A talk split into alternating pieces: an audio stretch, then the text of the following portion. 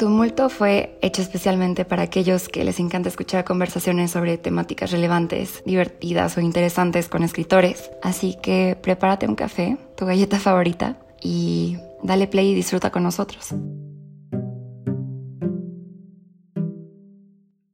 Hola, bienvenidos a Tumulto. Muchas gracias por estarnos escuchando una vez más. El episodio de hoy es con Daniel Saldaña París. Vamos a hablar un ratito sobre su libro de el baile del incendio, que acaba de salir, publicado por Anagrama y que justo fue eh, finalista del premio Ralde. Entonces, bueno, estamos muy emocionados aquí con Daniel. Justo quería eh, platicar sobre el principio del libro, que me pareció espectacular. De hecho, como que me remontó a, la película eh, dirigida por Luca Guadagnino, que se llama Suspiria, y también a ratos como a Midsommar. Entonces quería preguntarte si te imaginas esta novela en el cine y sobre todo como por tu historia de actor y sé que, sé que eres cinéfilo. Pues la verdad no lo he imaginado en el cine, o sea, como que tiendo a escribir visualmente, es decir, hay como cosas que pienso mucho en términos visuales, en términos de color, hay como muchas descripciones sobre todo esa primera parte que tienen que ver con el color, con la textura, esa especie como de muro de baldosas rojas, el patio de baldosas rojas donde están las bromelias, o la alfombra del estudio donde está Natalia, que es el personaje de esa primera parte. Son imágenes que yo tengo claras, pero eso no significa que me lo imagine tal cual en cine. Eh, me, cuesta, me cuesta imaginar mis propios libros en cine porque siento que no son tan lineales y que implican además mucha reflexión que no sabría cómo se puede traducir a cine si no es con voz en off y la voz en off en general es difícil de manejar, pero, pero sí, o sea, sí desde luego me puedo imaginar como visualmente algunas secuencias, no sé si tal cual toda la novela, pero sí. En el baile y el incendio hay una investigación muy profunda sobre el baile contemporáneo y sobre estos brotes o epidemias de baile que en el libro describes como coreomanías en los que las personas no pueden dejar de bailar hasta que se mueren o se les da un paro cardíaco o dejan de funcionar. Quería preguntarte cómo es que llegaste a estos lugares o a estas lecturas. Eh, ¿Cómo llegaste o diste con el video de la danza de la bruja de Mary Wigman o a los talleres de Princeton? Como, como que son investigaciones eh, que van surgiendo medio azarosamente. O sea, obviamente me puse a leer mucho sobre danza sobre danza moderna, danza contemporánea, porque quería tener un, personaje que, es esta coreógrafa. Y, y, entonces como que yo mismo me fui fascinando con algunas cosas, con algunas piezas, algunas coreógrafas que iba encontrando y le presté, digamos, esa fascinación o esas obsesiones al personaje, a esta voz narrativa de Natalia. Pero hay algo también como muy azaroso que me gusta en ese proceso de investigación, donde de pronto doy con un libro, o sea, podría haberme puesto a leer sobre muchas otras cosas, pero justo ese libro que abrí me pareció que cuadraba perfecto con el personaje. Entonces, como que hay una especie de estado de gracia de la creación donde todo parece tener relación entre sí o donde empiezas a hacer asociaciones a una velocidad eh, importante. Y también quería como que la propia investigación de Natalia se sintiera así, como una suma de coincidencias o un momento agraciado. ¿Cómo fue escribir desde una voz femenina? Porque, pues bueno, la primera parte, Natalia es como, bueno, parecería que toda la novela va a ser con la voz de Natalia. Y bueno, lo pregunto ahorita por todo el, tema de Carmen Mola eh, y quitándole como el juicio moral, pues fue algo, es un fenómeno bastante hablado por, por el mundo literario y quería preguntarte, pues, ¿cómo se siente escribir desde una perspectiva femenina? O sea, yo creo que hay que reivindicar como el potencial imaginativo de la literatura y su capacidad de generar empatía, es decir, como de ver el mundo a través de los ojos de alguien distinto a uno mismo. Si solo pudiera escribir desde la perspectiva de alguien, digamos, de un hombre cis, blanco de clase media, digamos, con toda la serie de atributos que yo mismo tengo, como que en realidad no, no, le vería el sentido a la literatura. O sea, creo que la literatura se trata justamente de, de imaginar el mundo desde otros ojos y desde otras perspectivas. Y y en realidad tampoco es tan radical el ejercicio. O sea, creo que de todas las voces narrativas, las tres voces que, que, hablan en el libro, la que más se parece a mí es la de Natalia, en el sentido de que es para quien el trabajo creativo tiene una mayor centralidad. O sea, como que siento que, que, yo suelo pensar mucho más parecido a Natalia que a los otros dos narradores del libro. Entonces, si bien es más si, bien es distinto narrar desde una voz femenina, hay muchas más similitudes con esa voz que con las otras, en, algún sentido. Y, no sé, o sea, creo que, eso, que hay que defender esos espacios de, imaginación y que, es bastante limitado pensar que solo podemos escribir desde una sola perspectiva, que es la propia.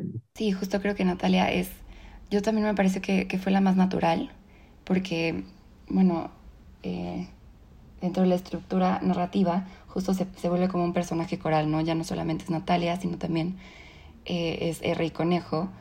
Y justo hay varias transiciones eh, de una narración a otra, o sea, las voces cambian muy fácil.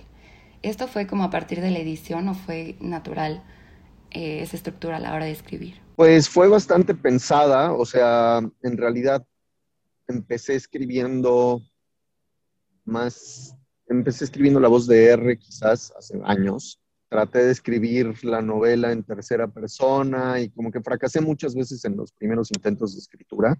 Y una vez que vi con esta voz narrativa de Natalia, como que sentí que fluía mucho más, pero también sentí que quería como hacer algo distinto, o sea, como que no fuera una sola voz en primera persona, que es eh, una tendencia muy natural en mí a, narrar todo en una sola voz en primera persona. Y quería que el, que el relato fuera como un poco más poliédrico, o sea, que estuviera narrado desde distintos ojos, aunque se narren casi los mismos acontecimientos. O sea, el tiempo de lo narrado está escalonado, donde termina la narración de Natalia, un poco antes empieza la narración de R, y un poco antes de que termine esa narración empieza la voz de Conejos. Están como, hay una parte donde se sobreponen, pero avanza también la trama y es una estructura que se me ocurrió en algún momento y que me gustó como tratar de, experimentar con eso. Sí, creo que justo como que cada estructura narrativa en ese caso tiene su propio clímax, ¿no? O sea, como su propia resolución, lo cual es lindo porque normalmente en un libro nada más hay un clímax, o bueno, uno absoluto, y en este caso hay tres, hay tres como resoluciones de los personajes y su complejidad pero bueno, a la hora de decir personaje coral es eso mismo, ¿no? Como hay una temática que cruza estas tres narraciones y que creo que es lo que hace muy poderosa esta novela. Y... Mm, Ay, gracias. no, la verdad es que la disfruté muchísimo. Como puedes ver, tengo varias preguntas. Oye, y justo quería preguntarte, el texto se ve bastante limpio, o sea, como si hubiera tenido varias lecturas. Eh, ¿Qué tanto te involucras tú en los procesos de edición en tus libros o qué tanto involucras a alguien más? ¿Cómo es esto? Yo soy muy obsesivo con, con, el proceso de edición, o sea, yo reviso muchísimas veces el libro y trabajo como editor, entonces como que tengo esa deformación profesional de revisar todo exhaustivamente 500 veces. Y luego, además, lo lee, bueno, lo leyó Ana Negri, que es pareja y que es escritora y editora y tiene un súper buen ojo también y me hizo como algunos apuntes y comentarios. Y mi agente, que es María Lynch, que es súper buena lectora y también tiene así como un ojo muy perspicaz y que detectó también un par de cositas. Y luego el propio trabajo de la editorial Anagrama es muy, muy exhaustivo. O sea, leen, creo que hubo como hasta cinco eh, juegos de, de, correcciones, o sea, como cinco pruebas finas y, en cada una revisé como todas las, las, notas y todas las sugerencias de edición muy pormenorizadamente. Entonces sí, creo que, que, a mí me gusta como sentir que por lo menos no tiene ratas. A lo mejor no está tan bueno, pero al menos ya no tiene ratas. No, tantas. Tiene una rata nada más en todo el libro. pero bueno, es que también yo como, como correctora de estilo, pues ya sabes, el ojo quirúrgico que luego a mí me, a mí me choca porque me, pues sí, me tiende a distraer en la lectura, pero lo que te quería decir es que sí, justo se ve súper limpio el texto y me encanta y la verdad es que Anagrama me parece pues una editorial que ahorita está publicando contenido espectacular. Entonces, la verdad es que me encanta que, bueno, que estés publicando en Anagrama. Está padre. Y justo creo que la, la siguiente pregunta va un poco perfilado a eso, que es, ¿qué opinas del mundo editorial, eh, de los premios y que fuiste finalista del Herralde de Novela? Pues creo que hay un panorama como bastante saludable entre las editoriales eh, de consorcios gigantes, las editoriales medianas, las editoriales chicas o independientes. Eh, como que creo que está muy bien que haya todas esas opciones eh, para los autores y sobre todo para, los lectores y las lectoras. Eh, y los de los premios, o sea, pues creo que es importante no tomárselo muy en serio, agradecer y, estar contento, pero, pero entender que, bueno, hay algo también como muy azaroso en todo eso. Eh, es muy difícil juzgar si hay los tres mejores libros de una década y ese tipo de listas que luego se hacen. Descreo, descreo mucho de esos ejercicios porque no creo que funcione así la literatura ni las artes en general. Pero bueno, al mismo tiempo, pues es una oportunidad para llegar a más lectores, a más lectoras. Eh, me, pone muy contento haber ido a Barcelona, conocer a Herralde, eh, tener como el libro en, en esa pues, con ese sello de, ese premio que ha publicado libros que, me han gustado mucho también, entonces estoy contento por eso. Y bueno, eh, ahora sí, en serio, ¿qué opinas del mundo editorial? Yo, o sea, creo que el mundo editorial conviene no pensar demasiado en eso, o sea, está muy bien que trabajamos ahí, nos da de comer, pero no me parece tan interesante en tanto tema, o sea, como que creo que hay, digo, obviamente hay gente que se dedica a eso y que lo estudia y que lo piensa, yo no, y con el tiempo he llegado como a una distancia muy saludable, o sea, creo que antes me enojaba mucho más, por ejemplo, no sé, que publicaran libros pésimos que no me gustaban, eh, o que se privilegiara a ciertos autores por encima de otros, de otras, o sea, como que yo hacía muchos más corajes y ahora me da un poco igual, o sea, como que he llegado a una sana distancia eh, donde, donde siento que no, no me afecta tan directamente lo que sucede.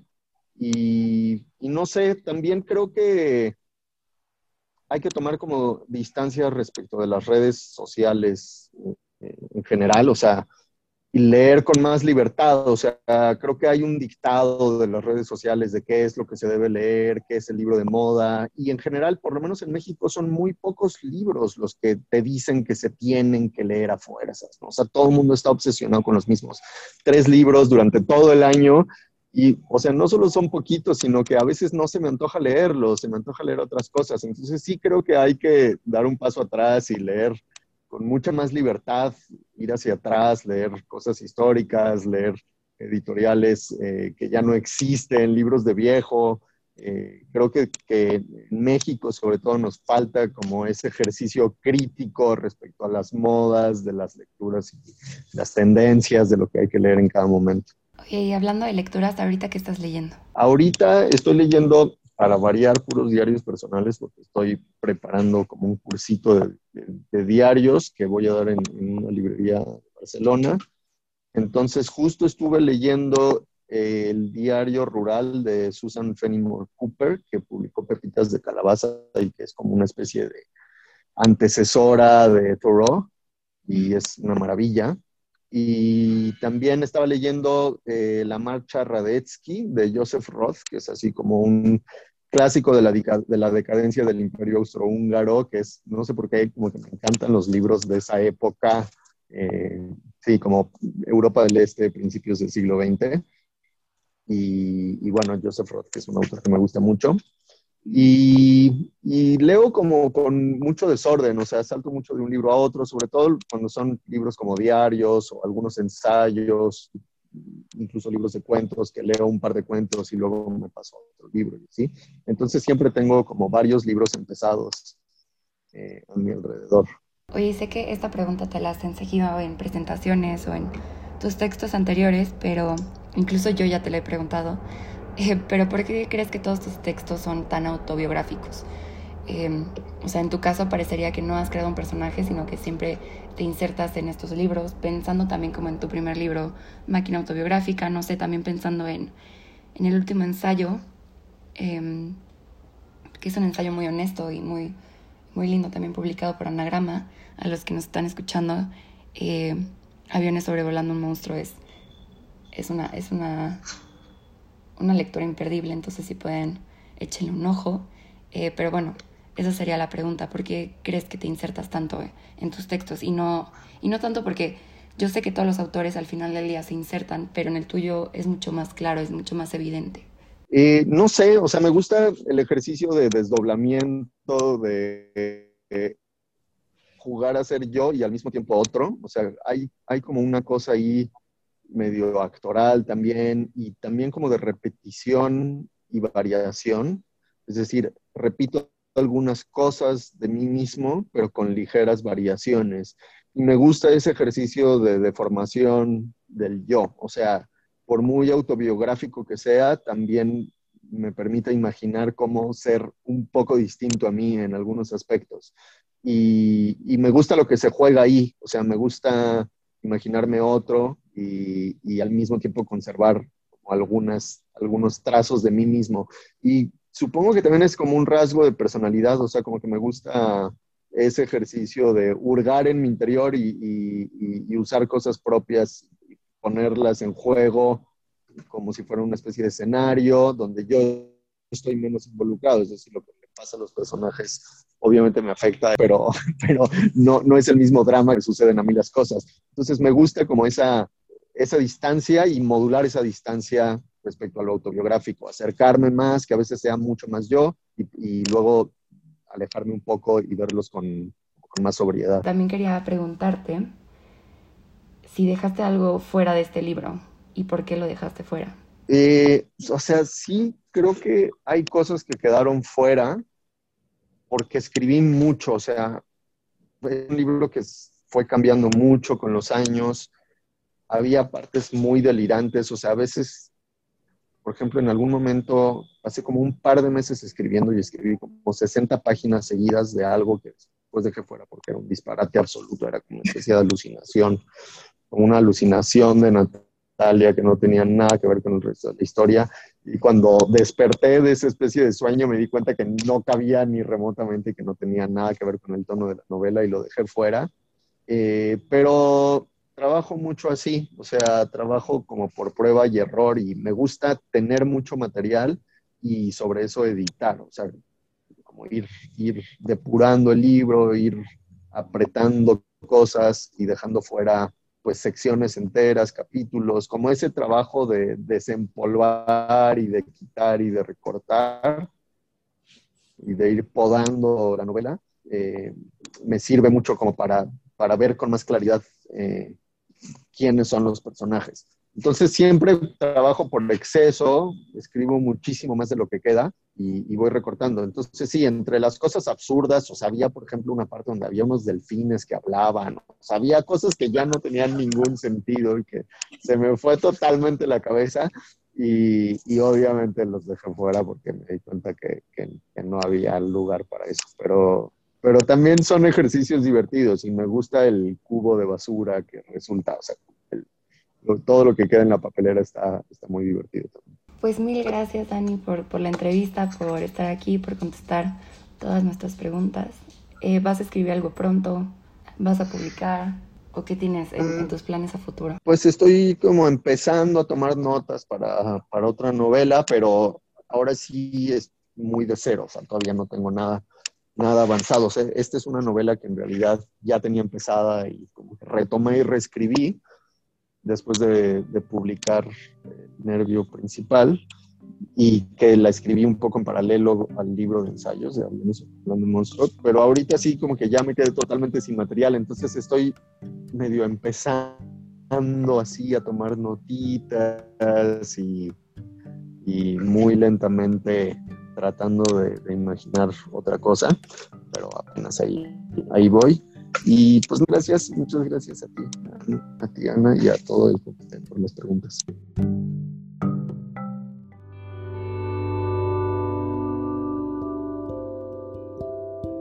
Gracias por escuchar Tumulto con Ana Buerón. Te esperamos en La Increíble.